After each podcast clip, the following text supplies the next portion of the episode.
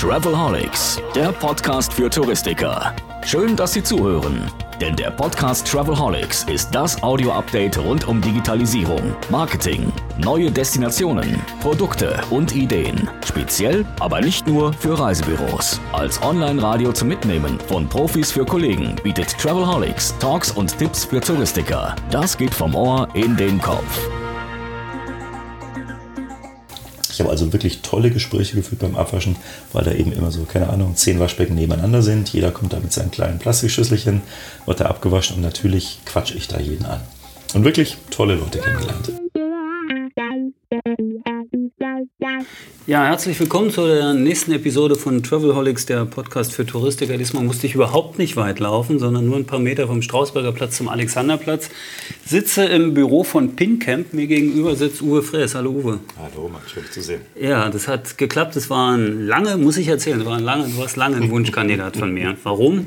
Ich habe dich im Januar in Stuttgart gesehen auf den VR Startup Days oder Startup Night äh, im Rahmen der CMT in Stuttgart und da hast du präsentiert Pincamp und hast mit diesem schönen Spruch geendet, Make Adiletten Great Again. Und ich dachte, den Mann, den will ich im Podcast haben. Vorneweg hatte ich dich aber schon ein paar Mal präsentieren hören, denn dein unternehmerisches Leben ist ja schon ein bisschen länger, ne?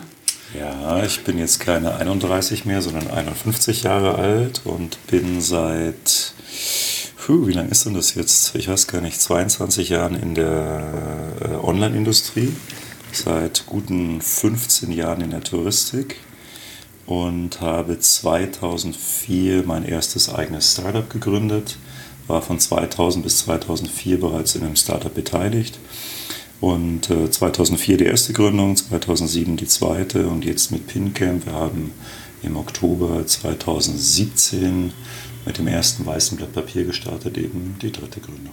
Genau. Cool, die ersten beiden Startups waren auch touristische Startups?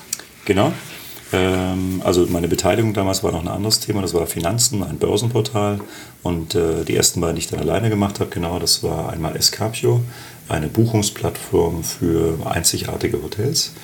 Und äh, Trips by Tips, ein Content Broker. Trips by Tips beliefert ähm, alle möglichen touristischen Brands, Expedia, Home2Go, Thomas Cook, wie sie alle heißen, mit Inhalten für deren Websites. Da sind ungefähr 10.000 Autoren in 100 Ländern und schreiben in neun verschiedenen Sprachen Inhalte. Und das ist eben Trips for Tips, die heute zu Maya Dumont gehören. Okay, das hast du damals dann verkauft und ja. so. Aber äh, also das ist ein Crowdsourcing-Projekt. Das heißt, die, die, äh, du hast Redakteure irgendwo gehabt, die geschrieben haben. Genau. Das heißt, du hast ein System oder wir haben ein System aufgebaut, in dem ähm, mittlerweile eben über 10.000 Autoren auf der Welt Aufträge von uns bekommen. Wir managen diese Aufträge, qualitätssichern die Duden-Schnittstellen, Duplicate Content-Schnittstellen, ein Lektorennetzwerk hier in Berlin mit 70 Lektoren, die das alles nochmal gegenlesen, sodass ein Kunde wie ein beispielsweise Home2Go kommt und sagt, ich brauche innerhalb von vier Wochen imaginär 1000 Texte zum Thema beste Reisezeit für folgende 100 Länder in neun verschiedenen Sprachen und vier Wochen später hat er eben die 1000 Texte. Und die vergebt ihr dann in, an die, in die einzelnen Schreiberlinge, genau. die irgendwo sitzen mit dem Laptop. Genau. Das ist eigentlich äh, dieses digitale Nomadentum. Genau. Oder also da gab, du hast du schon Influencer gezüchtet, da gab es das Wort noch gar nicht, oder? Naja, ob das Influencer sind, würde ich mal relativieren. Aber wir haben, also mal so, wir haben für Menschen, die gerne reisen und zudem in der Lage sind, ähm, eine Autorentätigkeit zu übernehmen, schlicht und ergreifend ein Geschäftsmodell gebaut. Also die verdienen jetzt damit Geld. Und da gibt es schon Autoren, die wirklich auch nachhaltig vierstellig pro Monat verdienen. Das heißt, das kann man, ob das jetzt ein Hauptjob ist zum komplett Überleben, würde ich mal bezweifeln. Aber das ist im Regelfall ein ergänzender Job und das ist eben für viele, die entweder außerhalb von Deutschland wohnen, die auf Reisen sind. Das ist aber auch für Studenten. Also es ist eine sehr breite Mischung von Leuten, die da mitmachen. Und äh, das Escapio-Projekt, was war da der Beweggrund, das zu machen? Escapio war tatsächlich eine ureigene Erfahrung. Äh, ich habe 2003 geheiratet und äh, im Kontext der Hochzeit suchte ich ein außergewöhnliches kleines Hotel, fernab von den üblichen großen Bunkern, mit denen ich mit, ich weiß gar nicht, was ich da gesucht habe, 80 Leuten irgendwie dezent übernachten kann, schön feiern kann. Und äh, wie der Fräs eben so ist, äh, um sowas perfekt vorzubereiten, habe ich mal eine Woche Urlaub genommen. Äh, also erstmal habe ich Nächte gegoogelt und habe alle möglichen Hotels im Internet abgesurft.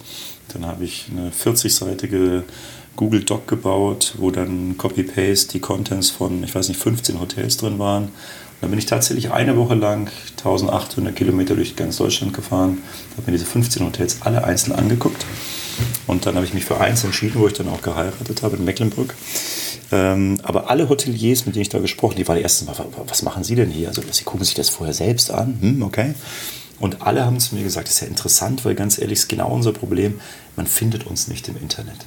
Wir sind eben keine Kette, es ist so schwer, uns zu finden. Klar, klar. Und das war genau der Ansatz zu sagen, wie bekomme ich denn eine Plattform, die kleine, aber feine Hotels zusammenführt und eben dieses Konzept der Unique Hotels auf einer Plattform nicht nur selektiert, sondern auch buchbar macht. Und damit habe ich 2004 angefangen, kleine Hotels buchbar zu machen. Und heute, 15 Jahre später, mache ich Campingplätze buchbar. Also okay. die Geschichte beginnt wieder von vorne. Okay. Mit einem etwas anderen, äh, nennen wir es mal, inhaltlichen Schwerpunkt. Weil du jetzt schon verheiratet bist und Kinder hast und äh, natürlich mit den Kindern irgendwie campen gehen willst, um ja, ihnen diese Erfahrung zu liefern. Auch, und es gab das Problem, Campingplätze buchbar ja, zu haben. Fast, fast so hergeleitet, genau. Ja? Nee, ist es nicht. Nicht ganz, nein. Ja. Die Entscheidung für Camping war schon, ähm, äh, ja, die war eine sehr kaufmännische. Als ich Escapio verkauft hatte, habe ich ein Jahr Pause gemacht und damals eben hinterfragt, wie möchte ich weitermachen. Und ich kann nur zwei Dinge. Das eine ist äh, digitale Geschäftsmodelle und das andere ist Touristik.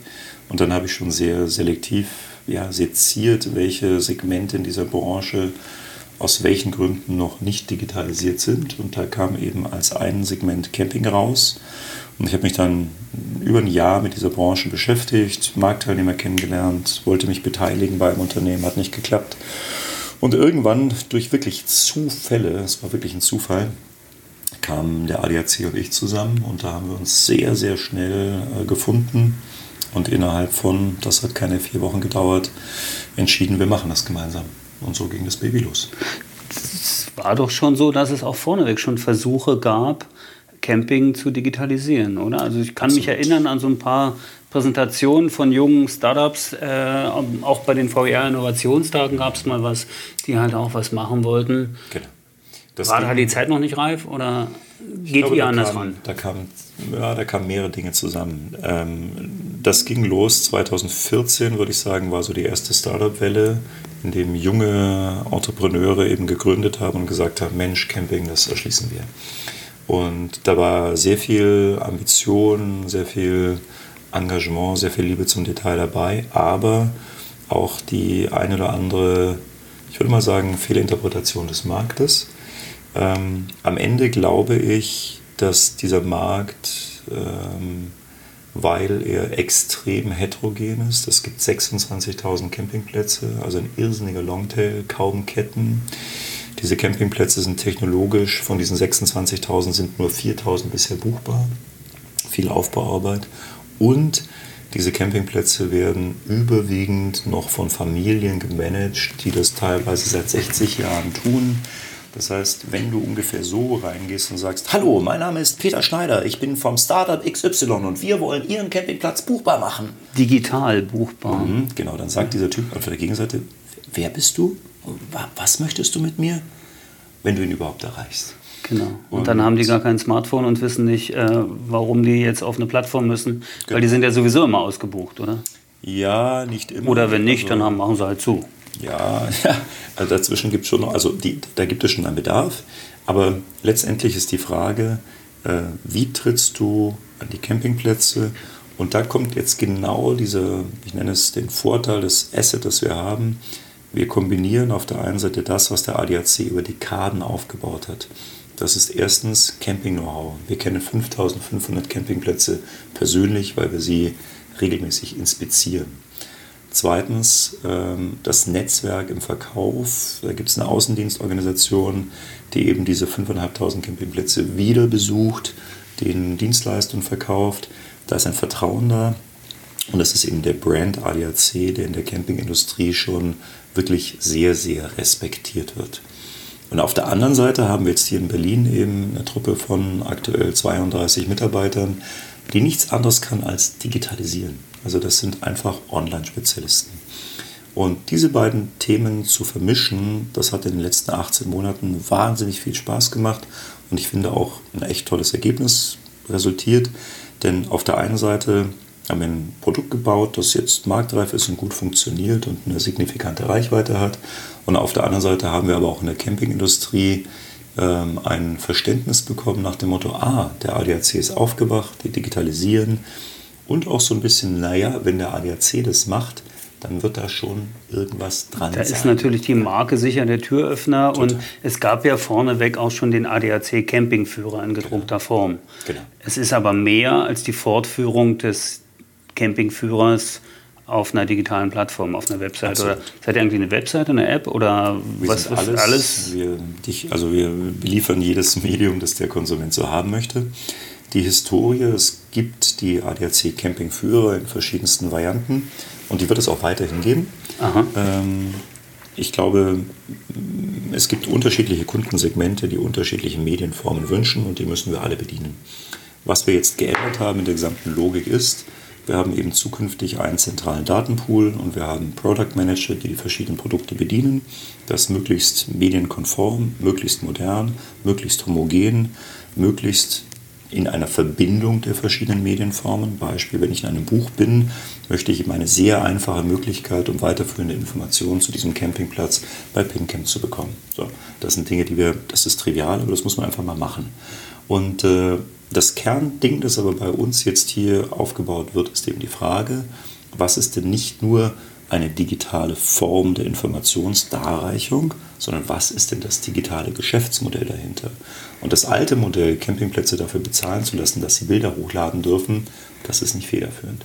Also mit einem Verständnis von digitalen Geschäftsmodellen in diesen Markt zu gehen, und den Versuch zu unternehmen, eben ein Investment, das in unserem Fall schon signifikant ist, auch über die nächsten fünf Jahre irgendwann zu einem Break-Even zu führen und daraus ein solides Business zu machen. Das ist die Aufgabe. Aber euer Geschäftsmodell ist ja jetzt auch nicht, dass die jetzt Geld dafür bezahlen, dass die dort gelistet werden und äh, Bilder auf eine digitale Plattform hochladen können? Ja, Bilder nicht, aber es gibt also die Historie, wenn wir uns angucken, womit hat man früher auch online Geld verdient, dann waren das klassische Listing-Modelle. Ja. Das heißt, da wurden eben Kunden bevorzugt dargestellt, äh, alles schön sauber nach außen äh, kommuniziert, aber im Prinzip, wer Geld bezahlt, ist in den Listen eben weiter oben, der Klassiker.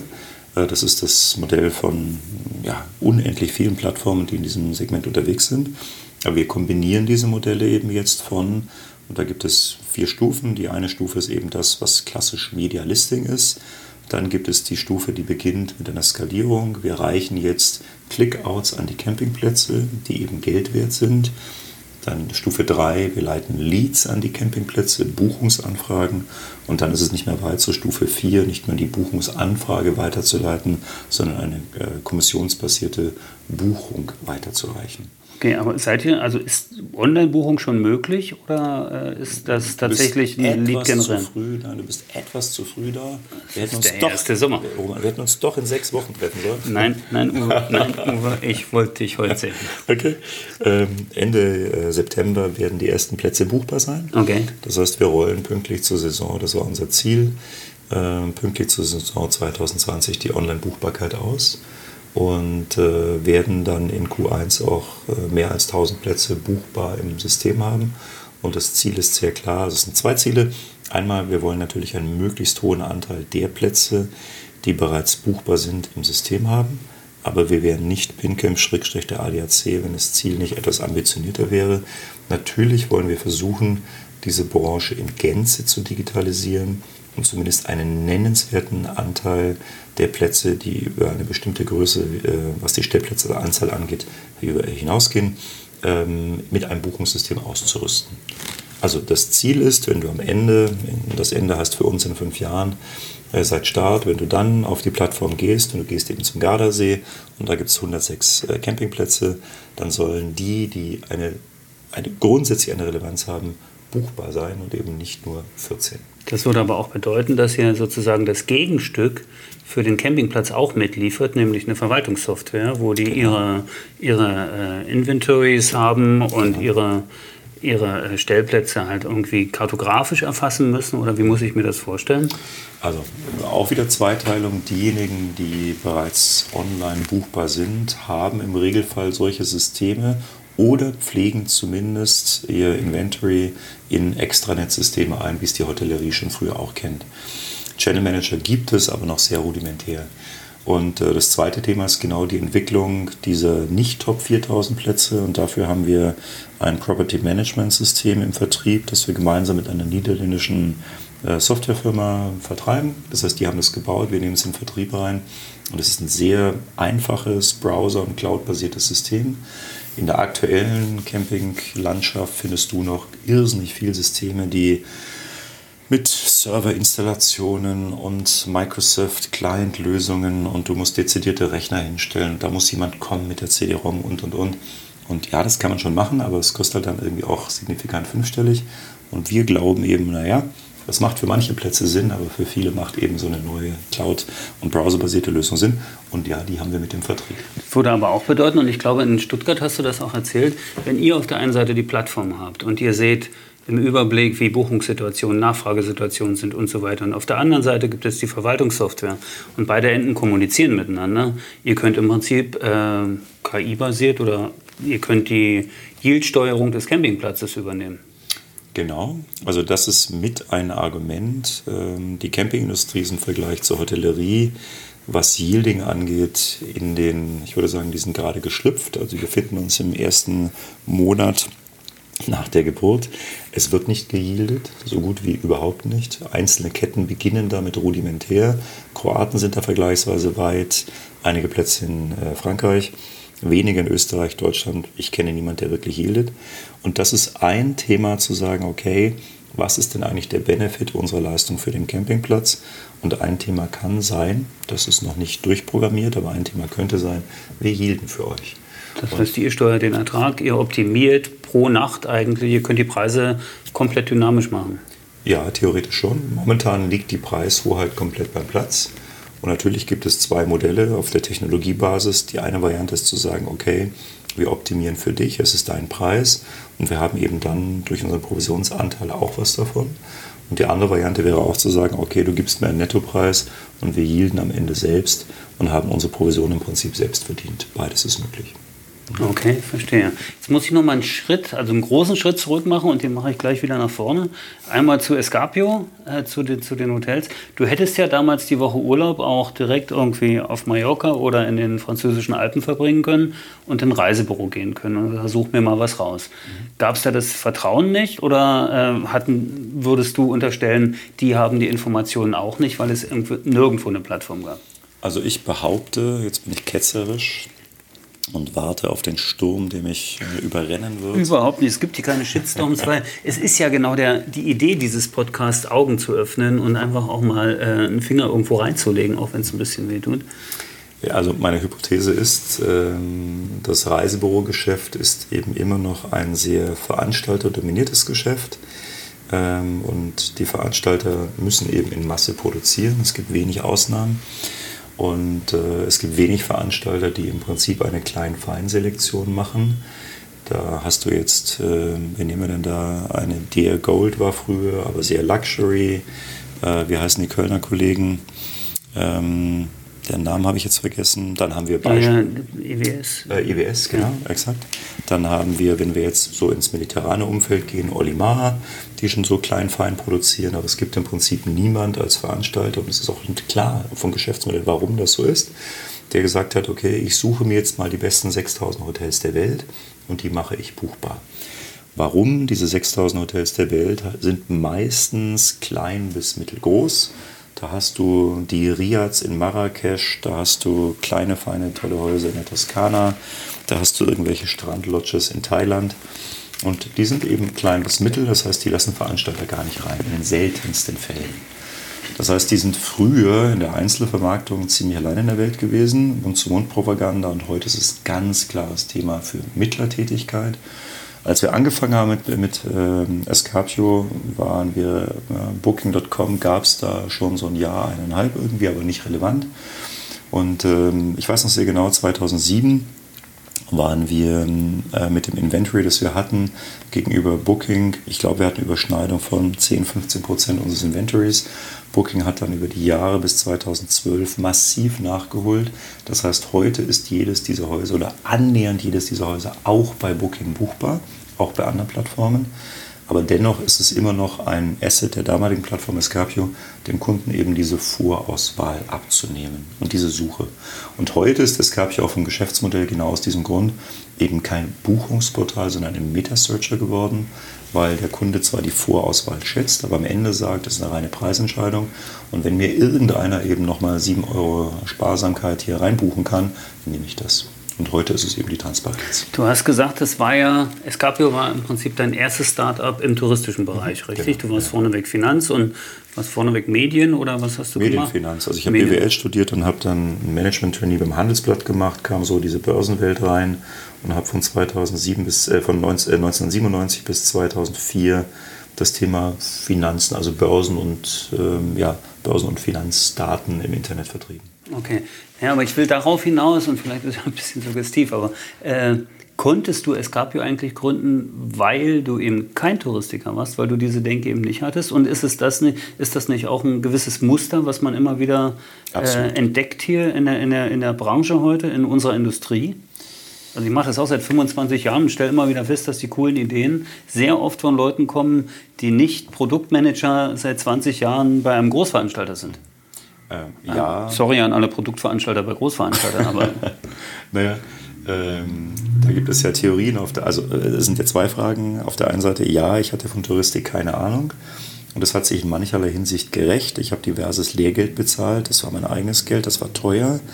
Einerseits. Auf der anderen Seite habe ich mich an andere Dinge so anders dran gewagt und äh, bin andere Wege gegangen. Ich glaube, hätte man dieses Thema einem, ich weiß nicht, Produktverantwortlichen von Veranstalter XY auf den Tisch gelegt, dann wäre halt irgendwie eine Travel-Tainment-Buchungsstrecke bei rausgekommen. So, das haben wir anders gelöst. Also die Entscheidung beispielsweise, grundsätzlich eigene Technologie einzusetzen. Äh, wir hatten 2014 42 Channel Manager angedockt. Da gab es bei der DR-Touristik noch überhaupt kein Channel Manager-System. Da haben die noch an Phoenix Unlimited gearbeitet, was von der Woche ist jetzt gerade fertig. ja, fertig im ja, wahrsten Sinne des ja, Wortes. Genau. genau. Also heißt, da waren wir schon ganz früh dabei. Das war gut. Ähm, und ich glaube, das ist ja ein Grundthema in der Branche, in vielen anderen auch, aber in der Touristik finde ich es leider, das bedauere ich extrem. Ähm, in der Touristik haben wir ein Phänomen und das Phänomen lautet, ähm, was mehrheitlich an Innovation in der Touristik der letzten 15 Jahre entstanden ist, kam von Playern, die nicht in der, in der Touristik etabliert waren. Es gibt wenige Beispiele von touristischen Innovationen, Beispiel X-Veranstalter, die aus der Branche kamen, aber viele andere Dinge. Beginnt Geschäftsmodell äh, eines Meta-Searchers, Geschäftsmodell einer Hotelbewertungsplattform, äh, Cruise-Portale. Also da kannst du eine Buchungsportale, OTAs. Ähm, Airbnb, also da gibt es äh, Thema Get Your Guide. Das Get Your Guide von jungen, von genialen Jungs, Tau und äh, der Johannes, äh, erfunden wurde, die in der Schweiz studieren und die Idee haben und mittlerweile mit über 500 Millionen Funding durch die Welt reisen. Das war offensichtlich, dass dieses Thema Bedarf im Markt hat, aber der Markt hat es verschlafen. Insofern ja, die Innovationen kommen von anderen und ich glaube, da kommen jetzt Themen rein. Das ist im Regelfall, das sind Entrepreneure mit einem Technologieverständnis, mit einem Verständnis für digitale Geschäftsmodelle und vor allen Dingen einem Mut und Frechheit. Ja. Und am Ende, wenn du siehst, was macht ein Startup, was unterscheidet ein erfolgreiches von einem nicht erfolgreichen Startup, es sind zwei essentielle Punkte. Erstens Fokussierung und zweitens Geschwindigkeit. Und Fokussierung und Geschwindigkeit ist keine Kernkompetenz von etablierten Konzernen. Und wahrscheinlich äh, bedarf es auch immer einer gewissen Barrierefreiheit, wenn es eine Entscheidung gibt. Also ich denke mal, dass du jetzt hier mit PinCamp, auch wenn der ADAC im Hintergrund ist, schon eine große Freiheit hast, für dich zu entscheiden und zu sagen, so machen wir das Ganze und nicht in den Strukturen eines etablierten Unternehmens denken musst, oder? Genau. Also ich habe eine, im Prinzip haben wir Leitplanken definiert das gibt mir die Richtung vor. Wir haben Prozesse, Controlling-Prozesse definiert.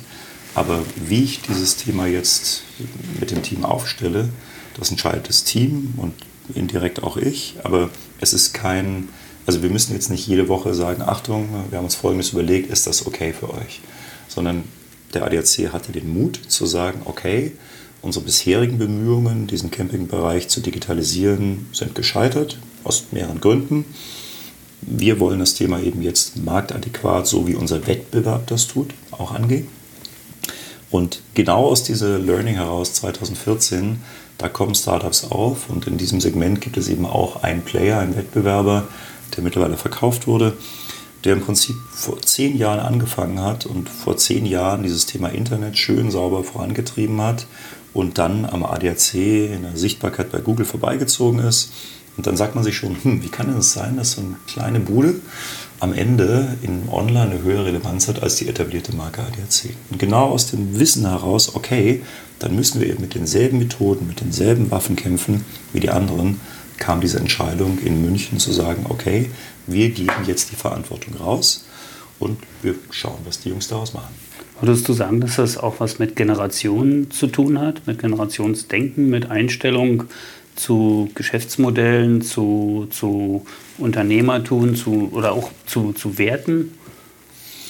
Ich glaube nicht, dass es ein Generationenthema ist. Also ich glaube, es gab vor 50 Jahren Unternehmer, die bei Null angefangen haben. Es gibt heute Entrepreneure, die bei Null anfangen. Ich glaube, es ist die Frage der Mentalität, der Risikobereitschaft, des Technologieverständnisses auf der einen. Und auf der anderen haben wir schon die Situation, je größer ein Unternehmen wird, desto schwieriger wird das Thema Innovation. Es beginnt eben, es ist auch ganz klar, wenn du ein Geschäftsfeld aufgebaut hast mit imaginär 2 Milliarden Umsatz, dann versuchst du natürlich alles, um diesen Umsatz nicht zu gefährden.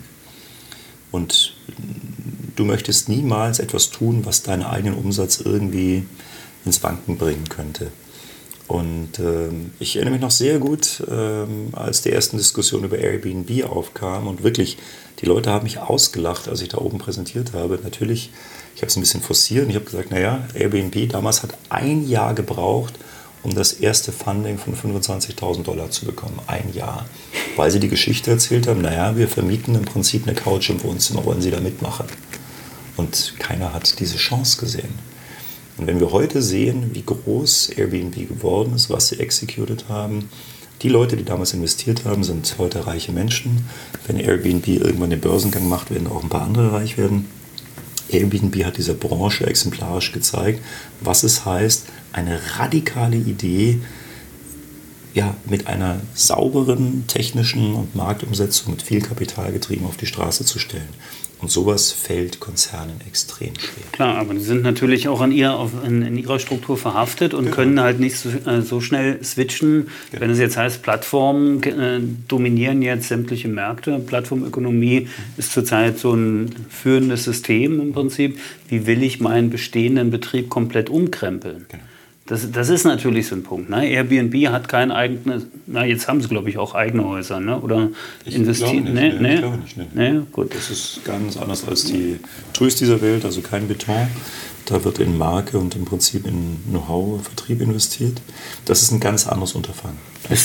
So wie Mobilität, Uber ohne eigene Autos, so wie Facebook, kein eigener Content und so weiter. Klar, immer, immer, immer die gleiche Geschichte. Ihr werdet auch keine Campingplätze akquirieren also ich glaube nicht, dass wir jetzt vorhaben, Campingplätze zu bauen. Nee, mhm. äh, wenn gleich, also das werden wir nicht tun, aber ähm, ich habe in den letzten eineinhalb Jahren sehr viel über Camping gelernt.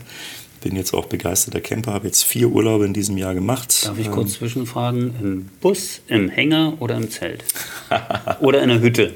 Oder Glamping? Also ich habe alles gemacht. Äh, was fehlt mir eigentlich? Ich habe gezeltet, wobei das war das ist schon länger als eineinhalb Jahre her, das ist zwei, drei Jahre her. Äh, wir haben, also ich habe vor eineinhalb Jahren äh, einen äh, Ausflug gemacht, eineinhalb Wochen mit dem Wohnwagen. Dann war ich jetzt beruflich in diversen Mobilunter Mietunterkünften in Italien, Spanien unterwegs. Und aber mit meinem Urlaub, da sind wir mit, entweder mit einem Van, also mit einem Kastenwagen oder mit einem voll integrierten Wohnmobil unterwegs. Und das waren jetzt vier Touren dieses Jahr. Und da habe ich schon eine Menge Plätze gesehen, viel gelernt und begeistere mich auch dafür, was man aus diesen Plätzen alles rausholen kann und äh, ja, was diese Branche eigentlich noch an Optionen hergibt. Ja, das, das glaube ich. Also ich war auf der CMT nur ganz kurz in dieser Campingwagenhalle äh, oder in dieser Camper-Ausstellung. Mhm. Ich meine, das, ist, das sind, da stehen ja Schlösser. Absolut. Also du hast mal, glaube ich, gesagt, der Durchschnittspreis ist irgendwie 71.000 Euro. Mhm. Wie viele werden zugelassen pro Jahr in Deutschland? Also im letzten Jahr 2018 waren es ca. 70.000 Fahrzeuge nur in Deutschland, Neuzulassungen. Das mhm. heißt, 500. 7 ist 49. Wir sprechen über eine halbe Milliarde Euro, die da auf 500 Blech, Millionen, ja. genau, auf die Straße gestellt wurde. Das ist ein Wachstum innerhalb von sechs Jahren, fast eine Verdopplung der Neuzulassungszahlen.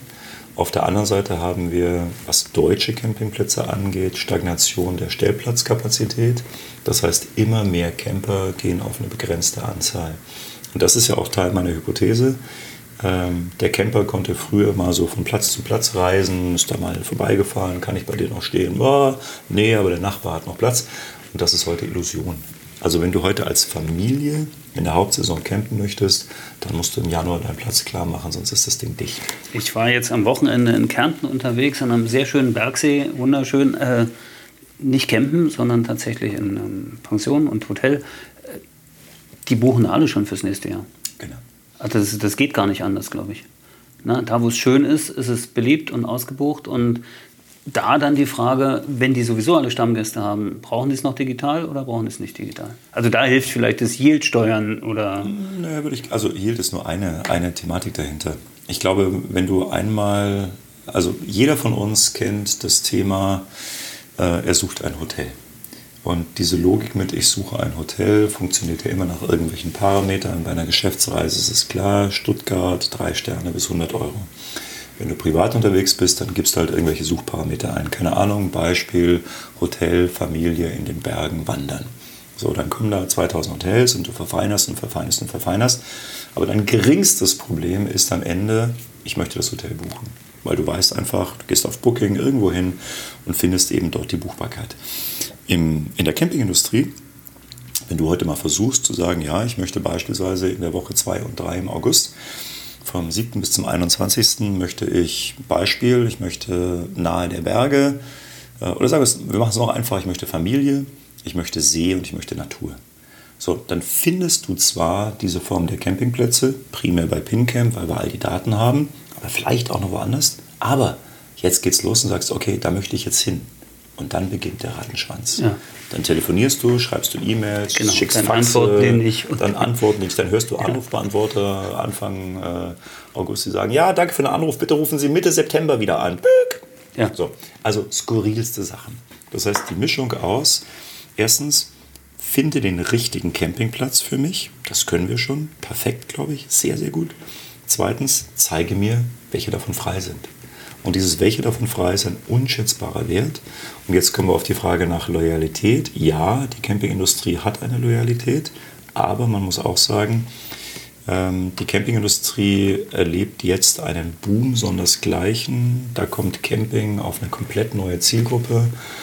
Und das heißt, Camping ist so in der Mitte der Gesellschaft angekommen, aber auch im, nennen wir es mal, etwas gehobenen Segment wer sich für 71.000 Euro ein Wohnmobil leisten Das will ich sagen, da sind die Adioletten und Feinripp doch längst vergessen, oder? Die sitzen vielleicht noch auf ihrem 28 Jahre alten Wohnwagen rum, maybe.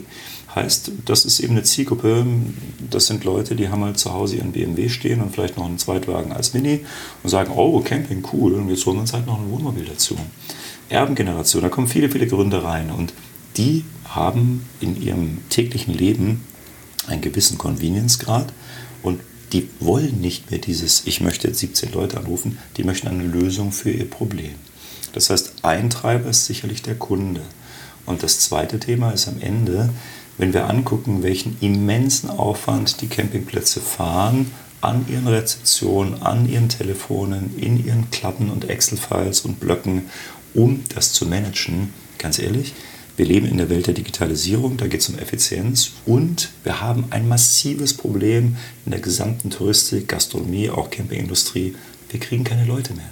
Ja, ja, klar. Also wer soll denn diese Arbeit machen? Ja. Also das sind schon auch Argumente auf der Campingseite. Ja.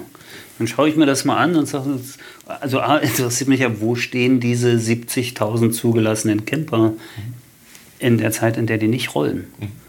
Also in Berlin sehe ich sie ja nicht rumstehen. Ne? Also ich habe sicherlich, ich weiß gar nicht, wie viele Abende ich gegoogelt habe, äh, damals, als wir unsere eigenen beiden Camper äh, bekommen haben und dann einen Standplatz gesucht haben. In Berlin ist es fast unmöglich. Wir stehen jetzt in Marienfelde, für alle Nicht-Berliner. Das ist der äußerste südliche Rand von Berlin. Da fahre ich mal locker öffentliche Verkehrsmittel fast eine Stunde von äh, Prenzlauer Berg dahin. Also ja, schwierig. Ja. Und ich glaube, alle Scheunen in Deutschland, äh, die im Winter noch irgendwie Kapazität haben, Fabrikhallen, was es da irgendwie so gibt, steht voller Wohnmobile. Das ist abgefahren. Da ist tatsächlich, also ja, da braucht man. Auch da ist auch schon wieder ein Markt da wahrscheinlich. Marienfelde übrigens für alle äh, Berlin-Geschichtsinteressierten, das war das Durchgangslager für die Flüchtlinge aus dem Osten. Ne? Da bist du mhm. immer in Marienfelde angekommen, da wurden damals schon äh, Leute zwischengeparkt. Okay. Bist du eigentlich Berliner? Nein, überhaupt nicht. Ich ja. bin ein geborener Bayer. Ich bin in Hört Augsburg. Man jetzt nicht so. Nee, nee, nee. Mein Vater kam aus Norddeutschland und der hat mich hochdeutsch erzogen. Äh, geboren in Augsburg, dort auch studiert, dann nach dem Abitur erst nach Frankfurt, dann nach Düsseldorf und jetzt seit 19 Jahren in Berlin. Ja. So langsam werde ich Berliner. Also ziemlich assimiliert schon. Genau. Na, bist du Berlin-Marathon mal mitgelaufen? Ich ja, weiß, du läufst. Ne? 2015 habe ich den Berlin-Marathon geschafft. Dann habe ich mich noch zweimal dran versucht und bin zweimal verletzungsbedingt in der Trainingsphase ausgestiegen. ich kenne das. Und momentan, ganz ehrlich, schaffe ich es einfach mit der Zeit nicht. Ja, ich ja. habe eine achtjährige Tochter und ich habe diesen ja. verrückten Wahnsinn mit Pincamp. Also äh, ich glaube, irgendwann sagte mein, mein, was war das, Physiotherapeut, der sagte, ah, wissen was, Herr Fräs, so, sind jetzt 50. Ich glaube, ein Halbmarathon tut es auch. Das ist ja auch sehr schön. Mir hat mal, mir hat mal ein äh, Sportmediziner gesagt, Roman, ein Marathon laufen, das ist so wie ein Vollrausch. Kann man mal machen, ist auch ganz nett, mhm. ist aber total schädlich. Ja. Na, macht sicher auch Spaß, aber ist eigentlich total schädlich. Aber zurück zum Campen. Weil die eine Sache, wo stehen die Dinger, wo stehen die Campmobile? Die andere Geschichte ist aber, wenn jetzt die Leute, die 70.000 Euro für so ein Dings ausgeben, die auch sonst im Leben stehen, die digital unterwegs sind, mit ihren iPads anreisen, da müssen ja auch die Plätze unheimlich nachziehen. Mit WLAN, mit äh, kulturellem Angebot. Das, das, heißt also auch sozial muss da mehr passieren. Also Social Spaces, wo die, wo die Kids sich treffen, irgendwie andere Erlebnisbereiche schaffen und so weiter. Passiert das eigentlich schon? Total. Ja? Ähm, also es wird massiv investiert auf den Plätzen. Jetzt muss man unterscheiden, wo sich die Plätze befinden, wie groß sie sind, wie professionalisiert sie sind. Also wir sehen schon, wenn wir unsere ADAC Superplätze ansehen, das sind ähm, touristische ja, Vorzeigetürme. Also es sind wirklich Leuchttürme. Äh, ich war jetzt auf mehreren Plätzen unterwegs, ähm, habe jetzt auch im Urlaub auf mehreren Plätzen dieser Art geschlafen. Ähm, Beispiel, ich war jetzt in Aufenfeld in Österreich, Camping Aufenfeld im Zillertal. Äh, da hast du eine, die größte Boulder- und Kletterhalle des Zillertals, steht auf diesem Campingplatz. Eine Western City, einen künstlich angelegten äh, See, äh, Minigolf so und so, das ist Standard, ein eigenes Hallenbad. Also das hat nichts mehr damit zu tun, dass Mutti mit einer Plastikwanne nee, das Geschirr abwischen geht. Also doch, doch, wir gehen das alle mit der Plastikwanne das Geschirr waschen. Also auch ich, ja natürlich, klar. Das gehört dazu. Das gehört dazu. Das ist auch, ich liebe das Geschirr abwaschen. Also auf dem Campingplatz? Auf Camp, ich liebe es wirklich. Also ich bin ein stinkfauler Hund, was mein Haushalt angeht. Da hilft mir natürlich die Waschmaschine und die Spülmaschine. Aber auf dem Campingplatz mag ich es. Erstens, der Deal ist, meine Tochter ist immer dabei und wir machen es immer zusammen, sie und ich. Und äh, ich liebe es auch deswegen, weil ein Teil des Campings ist einfach auch Leute kennenlernen. Und äh, das ist schon spannend. Ich finde, Camper sind mittlerweile eben ein breites Völkchen geworden und du, du, du wirklich, du lernst da alles kennen. Das genieße ich auch, diese Vielfalt an Menschen, die Heterogenität. Ähm, das ist für meine Tochter großartig, die eben innerhalb von drei Tagen den halben Campingplatz kennt und große Freundschaften schließt. Die wird dann morgens um, keine Ahnung, halb zehn nach dem Frühstück ist sie weg und abends so zum Abendessen sehe ich sie eventuell wieder, wenn sie nicht woanders abend ist. Aber das Abwaschen konkret ich habe also wirklich tolle Gespräche geführt beim Abwaschen, weil da eben immer so, keine Ahnung, zehn Waschbecken nebeneinander sind. Jeder kommt da mit seinen kleinen Plastikschüsselchen, wird da abgewaschen und natürlich quatsche ich da jeden an. Und wirklich tolle Leute kennengelernt. Okay. Eine baden-württembergische Weinkönigin und ach Gott, also viel. Und natürlich hilft auch, auf unserem Wohnmobil steht natürlich auch PINCAP und ADAC drauf und dann kommt man ins Gespräch und schon ist man mittendrin. Klar, klar. Jetzt nochmal zurück zu dem, was mich ja immer interessiert. Weil viele, viele Reisebüros hören diesen Podcast. Mhm. Ich kriege auch viel Feedback von den Reisebüros. ist es geplant, dass ihr tatsächlich den digitalen Vertrieb auch in die Reisebüros bringt? Oder? Ja, ja und nein. Also, Oder wird das ein Thema sein, was einfach auch wieder an, an denen vorbeigeht? Weil es halt nee, glaube ich gar nicht. Also Camping muss man, das ist noch ist ein spannendes Thema, ist ein Einstieg zu einem ja, Seitenthema. Camping besteht eigentlich aus zwei Produktkategorien. Das eine ist klassische Pitches, das heißt Stellplätze für entweder Zelte, Wohnmobile oder Caravans. Und das zweite Geschäft, das ein massives Wachstum ist, ähm, in der Branche allgemein als Glamping, also Glamorous Camping beschrieben. Glamping ist im Prinzip ein Campen in Mietunterkünften. Das sind also sozusagen so eine Art Wohncontainer, die irgendwie mal rollbar waren, 60, 70 Quadratmeter, was auch immer. Und dort ist eine unglaubliche Kreativität entstanden.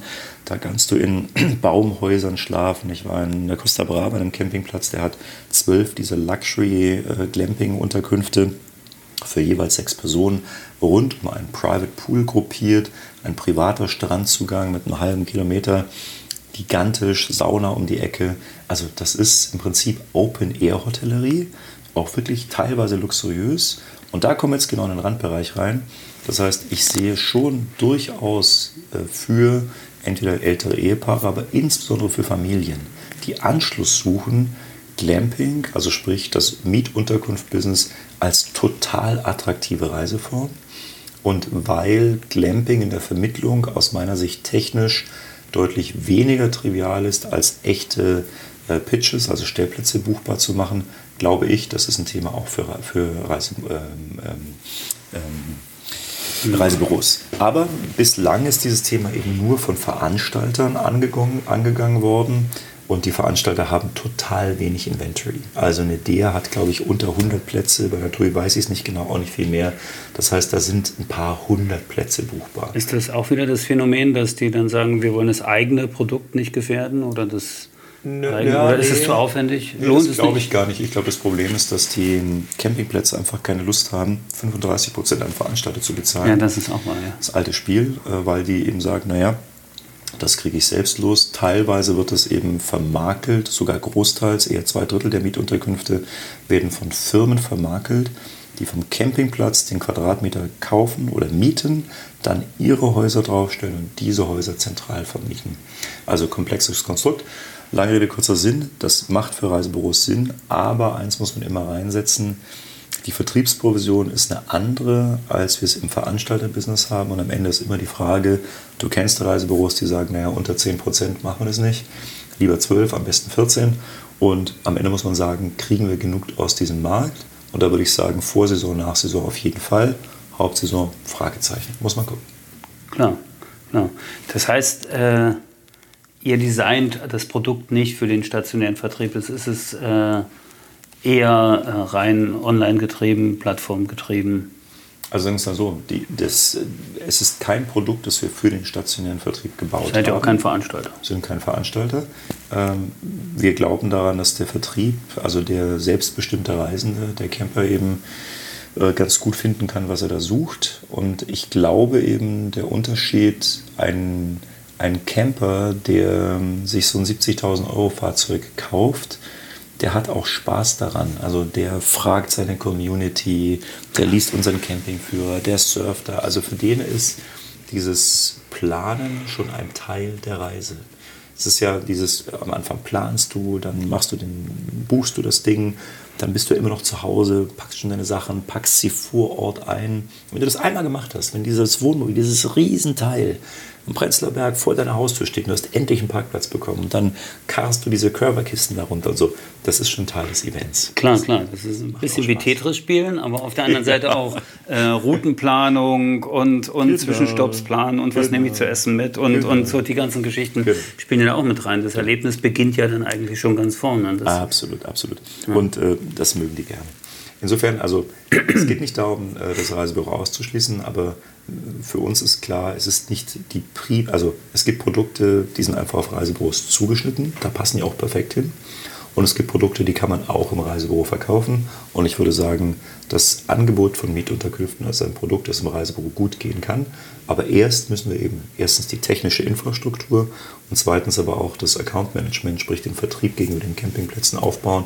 Und genau deswegen sitzen da hinten ja 33 Leute. Ja klar, absolut. Weil mich das interessiert und weil ich es auch immer frage, bei deiner Expertise, 22 Jahre Touristik, drei touristische Unternehmen aufgebaut oder am Aufbauen. Ähm, wenn man jetzt betrachtet, alles das, was neu entsteht äh, im Markt, an Plattformen, an, an coolen Ideen und so weiter, ist eigentlich immer vorbei am stationären Vertrieb. Welche Chancen siehst du eigentlich für Reisebüros in Zukunft? Also ich finde das Reisebüro bashen, dieses das Reisebüro wird sterben, das ist Quatsch. Ja, das, das kennen wir seit 20 Jahren. Ne? Ja, es ist wie in den Medien, es wird keine Bücher mehr geben. Hey, der Marktanteil einer Kindle, also der E-Reader, der stagniert jetzt seit drei Jahren, weil es gute Gründe gibt, eben das eine oder andere Produkt und den einen oder anderen Vertriebsarm zu verwenden. Ich glaube, die Industrie wird sich dahin, also erstens eine Konsolidierung, ja. Ich glaube, der Kern liegt darin, standardisierte Massenprodukte, 0815 Produkte, die zudem margenschwach sind, die 499 Euro für zwei Personen, zwei Wochen Rugada. Dafür brauche ich kein Reisebüro. Zumindest der Konsument der Zukunft. Ich glaube, Reisebüros haben eine gute Chance in diesem Markt, indem sie sich auf Segmente spezialisieren und eben dieses Spezialistentum gegebenenfalls nicht nur lokal anbieten, sondern auch über das Netz eben national anbieten. Und mit einer Spezialisierung, also sprich, wenn ich mehr weiß als der Kunde, glaube ich, kann ich überleben. Und dann kann ich auch Margen überlegen. Ganz ehrlich, ich wäre total zahlungsbereit, wenn mir ein Spezialist mein Problem lösen könnte, weil wir wissen alle, die Google-Studien, eine Urlaubsvorbereitung dauert neun Stunden, man besucht zwischen 50 und 100 verschiedene Internetseiten. Ganz ehrlich, da, da Zeit kannst du auch anders verbringen, ne? Ich habe eine Tochter, habe ich schon tausendmal gesagt, ich würde lieber mit ihr. Wenn ich wüsste, der kann das, gehe ich dahin. Das ist okay. Aber im Prinzip, es geht aus meiner Sicht um Spezialisierung. Und wir haben eben, ich finde, in den Zeiten des, nennen wir es mal Reisebüro, Konsolidierens, und das waren die letzten zehn Jahre, sicherlich, glaube ich, so ein bisschen Spreu von Weizen getrennt. Eben die, die erstens nicht eine notwendige Größenordnung hatten, aber die eben auch nicht das Know-how aufgebracht haben. Und wenn du halt heute einen Kunden siehst, der ins Reisebüro geht, wenn der dem Reisebüro-Mitarbeiter erklärt, dass er über TripAdvisor, Holiday Check erstens alles über das Hotel weiß, zweitens schon einen Preisvergleich gemacht hat und drittens nur noch fragt, okay, was kostet es denn bei euch? Naja, das ist dann kein Mehrwert mehr. Insofern, da ist eine Chance, aber die Chance muss auch von den Büros erarbeitet sein. Ja. Und weil wir über Konsolidierung sprechen, wie siehst du es da im Veranstaltermarkt? Also das Veranstaltergeschäft ist für mich ein, das ist ein extrem schwieriges. Weil ich meine, das, was ihr macht, ist ja im Prinzip auch sowas, dass du die Veranstalterkontingente, die, also die Campingplätze könnten ja jetzt auch irgendwo gesammelt als Veranstalterkontingent irgendwo sein und dann würde das über ein nicht so gut funktionierendes System mit weniger Informationen äh, gehalten werden und dann irgendwie in den Markt gekippt und dann gibt es Abverkaufsgeschichten und sowas alles, blendet ihr ja alles aus. Also dieses, diesen Bereich der Produktion in der Touristik, den, den killt ja nicht nur ihr, den killen ja alle Plattformen mhm. gerade. Ne? Also äh, die, wenn wir uns angucken, was machen Veranstalter heute und was haben sie früher gemacht? Das frühere Konsolidieren von Inventar, vorab verhandeln, dem Reisebüro zur Verfügung stellen, Marktpreise für ein Jahr vordefinieren, das ist ja alles, das ist ja Schnee von gestern. Wenn du dir anguckst, eine Booking hat im ersten Halbjahr 430 oder 460 Millionen Nächtigungen verkauft. Ähm, also ähm, das ist so eine unglaubliche Dimension. Warum? Weil es Realtime-Preise sind, weil es Realtime-Inventory ist, weil ich eine Auswahl von über einer Million Häuser habe, weil es perfekter Content ist, weil ich bis 18 Uhr am Vortag stornieren kann. Also das ist convenient für den Kunden, das ist technologisch sauber abgearbeitet und da tut sich natürlich ein Veranstalter schwer. Und insofern glaube ich jetzt, eine Entscheidung von Herrn Burmester zum Thema Phoenix Unlimited abzuschaffen, hat ja Gründe die Frage, wie kann ich mit Technologie diese Prozesse, die früher eine Berechtigung hatten, wie kann ich sie updaten, wie kann ich sie modern machen. Und ich glaube, das ist sehr, sehr hart für Veranstalter, dort ihren Weg zu finden. Eine TUI macht es ja sehr geschickt, indem sie im Prinzip wieder Geld investiert und eben nicht mehr Beton, sondern primär Stahl kauft und eben das gute Glück in der, in der Cruise findet.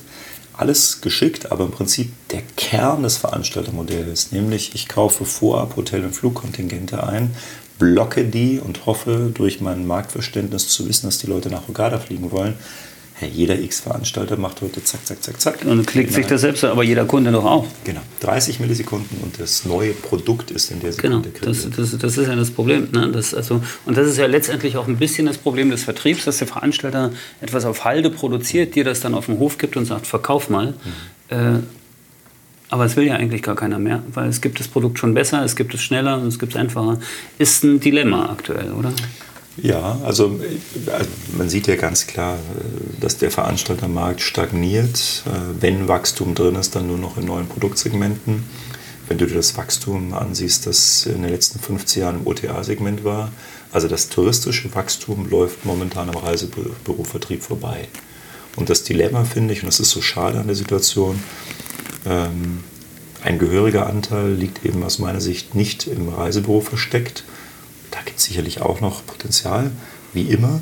Aber ein gehöriger Anteil liegt eben darin, dass die Produkte, die dem Reisebüro geliefert werden, eben nicht mehr zeitadäquat sind. Und ja, also Beispiel, wenn jetzt ähm, eine Expedia in Reisebüros geht und ihr Inventory da verkloppt, dann finde ich, ist das eben auch eine Chance für das Reisebüro, eben an Echtzeit-Inventory zu kommen und im Prinzip dieselbe Preisaggressivität wie eben eine Booking Expedia verkaufen zu können. Ja, es mag sein, dass gegebenenfalls die Marge dann darunter leidet, maybe.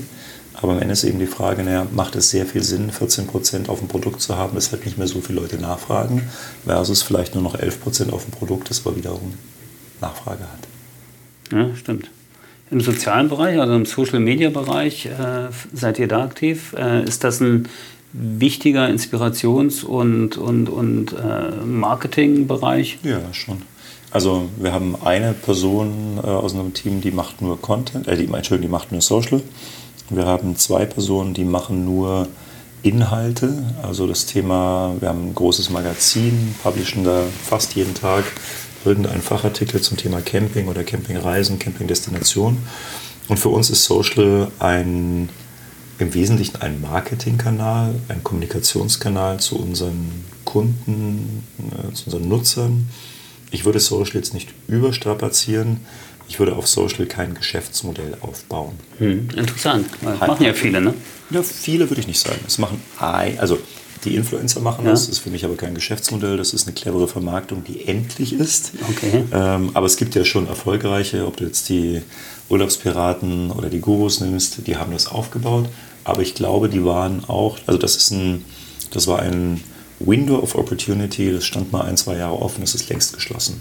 Also du kannst heute, so wie du auf SEO, Suchmaschinenoptimierung, konntest du in den 2000er Jahren, konntest du noch ganze Modelle aufbauen.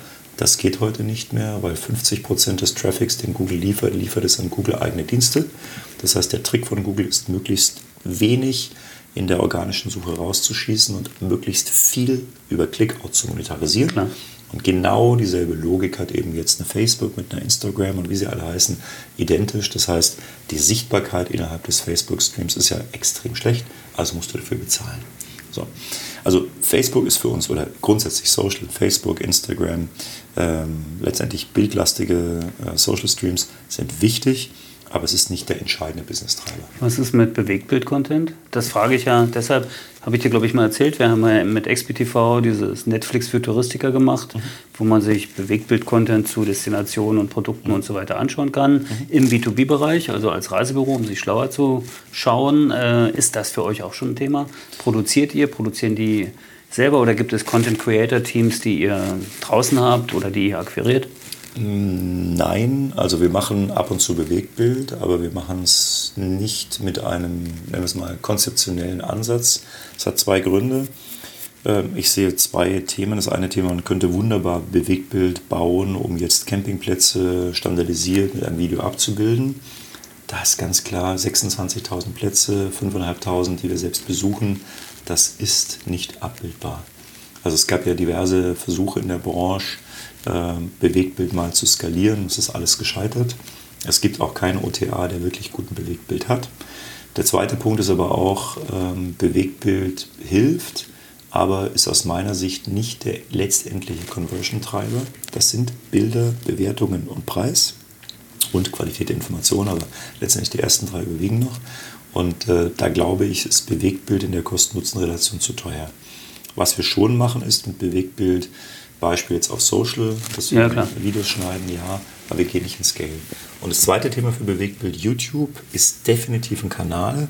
Aber wir haben jetzt einfach für uns entschieden, wir haben eben äh, das Thema SEO als einen Fokus, wir haben das Thema Paid Channels, also das ganze Thema ähm, äh, Google Ads und ähm, Facebook Ads. Wir haben als dritten Kanal das Thema Social, das heißt organisches Social. Und wir haben gesagt, okay, eigentlich müssten wir Videos auch noch machen, aber auch bei uns sind Ressourcen und Budgets und Menschen begrenzt. Und wir haben dann gesagt, okay, nee, wir verzichten auf diesen Kanal, weil wir ihn nicht professionell bespielen können. Wir bräuchten wieder eine Kraft, wir bräuchten wieder sechsstelliges Budget obendrauf. Und wieder das Thema fokussieren und schnell sein. Und schnell sein ja. Und wenn ich jetzt im Prinzip einen schlechten äh, YouTube-Channel mache, hebelt der nicht in derselben Form, wie wenn ich dasselbe Geld nochmal zur Professionalisierung von SEO und SEM einsetze. Deswegen an der Stelle müssen gute YouTube-Channels andere aufbauen. Auch okay, das ist ja, muss ja nicht alles selbst machen. Genau. Letzte Frage, habt ihr eigentlich einen Camping-Podcast? Fällt mir gerade so ein. äh, nee, wir haben keinen Camping-Podcast. Gibt es also, einen guten Camping-Podcast für ich, Camper? Boah, also ich will also, jetzt keinen machen, aber vielleicht äh, ist das ja ein, für die Leute da draußen, die gerne campen, äh, einfach zu sagen, okay, ich mache einen Podcast. Ganz ehrlich, ich, ich würde jetzt keinen kennen, aber ich muss zugeben, dass ich auch keinen äh, regelmäßig, also so, ich höre immer wieder mal Podcasts, aber das ist nicht ein, ein bevorrecht oder es ist kein bevorzugtes äh, Mediensegment äh, oder keine bevorzugte Gattung von mir. Ich bin kein Experte. Okay. Also ähm, ich könnte jetzt nicht mit Fug und Recht behaupten, da gibt es niemand oder jemand. Ich, ich würde jetzt mal eher behaupten, eher nein ähm, weil ich auch jetzt aus der Branche da nichts Großes gehört habe. Ähm, du hast äh, ja beschrieben, ich wurde im Anfang des Jahres mal einmal gepodcastet. Äh, das war gut. Aber jetzt jemand, der beispielsweise als Podcast äh, das Medium verwendet, um Campingplätze zu beschreiben, ehrlich gesagt, glaube ich, ja. das gibt es nicht. Vielleicht hat ja irgendjemand Lust, die Reihe Zeltgeflüster einmal aufzusetzen. Und der kann dann gerne mal am Alexanderplatz 3 in der zweiten Etage bei Uwe Fress bei Pincamp vorbeischauen. Uwe, das war ein ganz toller Digitalk äh, direkt am Alexanderplatz in Berlin. Vielen Dank. Äh, du gehst jetzt Pizza essen? So ist es. Ich gehe mit meinem Neffen Pizza essen, der gerade von einem Campingurlaub vom Nordkap zurückgekommen ist. Perfekte Geschichte. Dann lass dir Stories erzählen. Äh, danke fürs Gespräch, danke fürs Zuhören an alle. Äh, gerne den Podcast abonnieren, teilen, anderen Touristikern empfehlen. Der ist nicht kommerziell und einfach nur aus Spaß. Wenn ihr Themenwünsche habt, äh, weitere Informationen auch gerne in den Shownotes oder in den Kommentaren. Dankeschön, auf Wiederhören. Roman, herzlichen Dank. Alles danke. Gute. Ciao. Tschüss. Ciao. Bis zum Schluss gehört? Großartig! Danke und bis zur nächsten Episode von Travelholics, dem Podcast für Touristiker.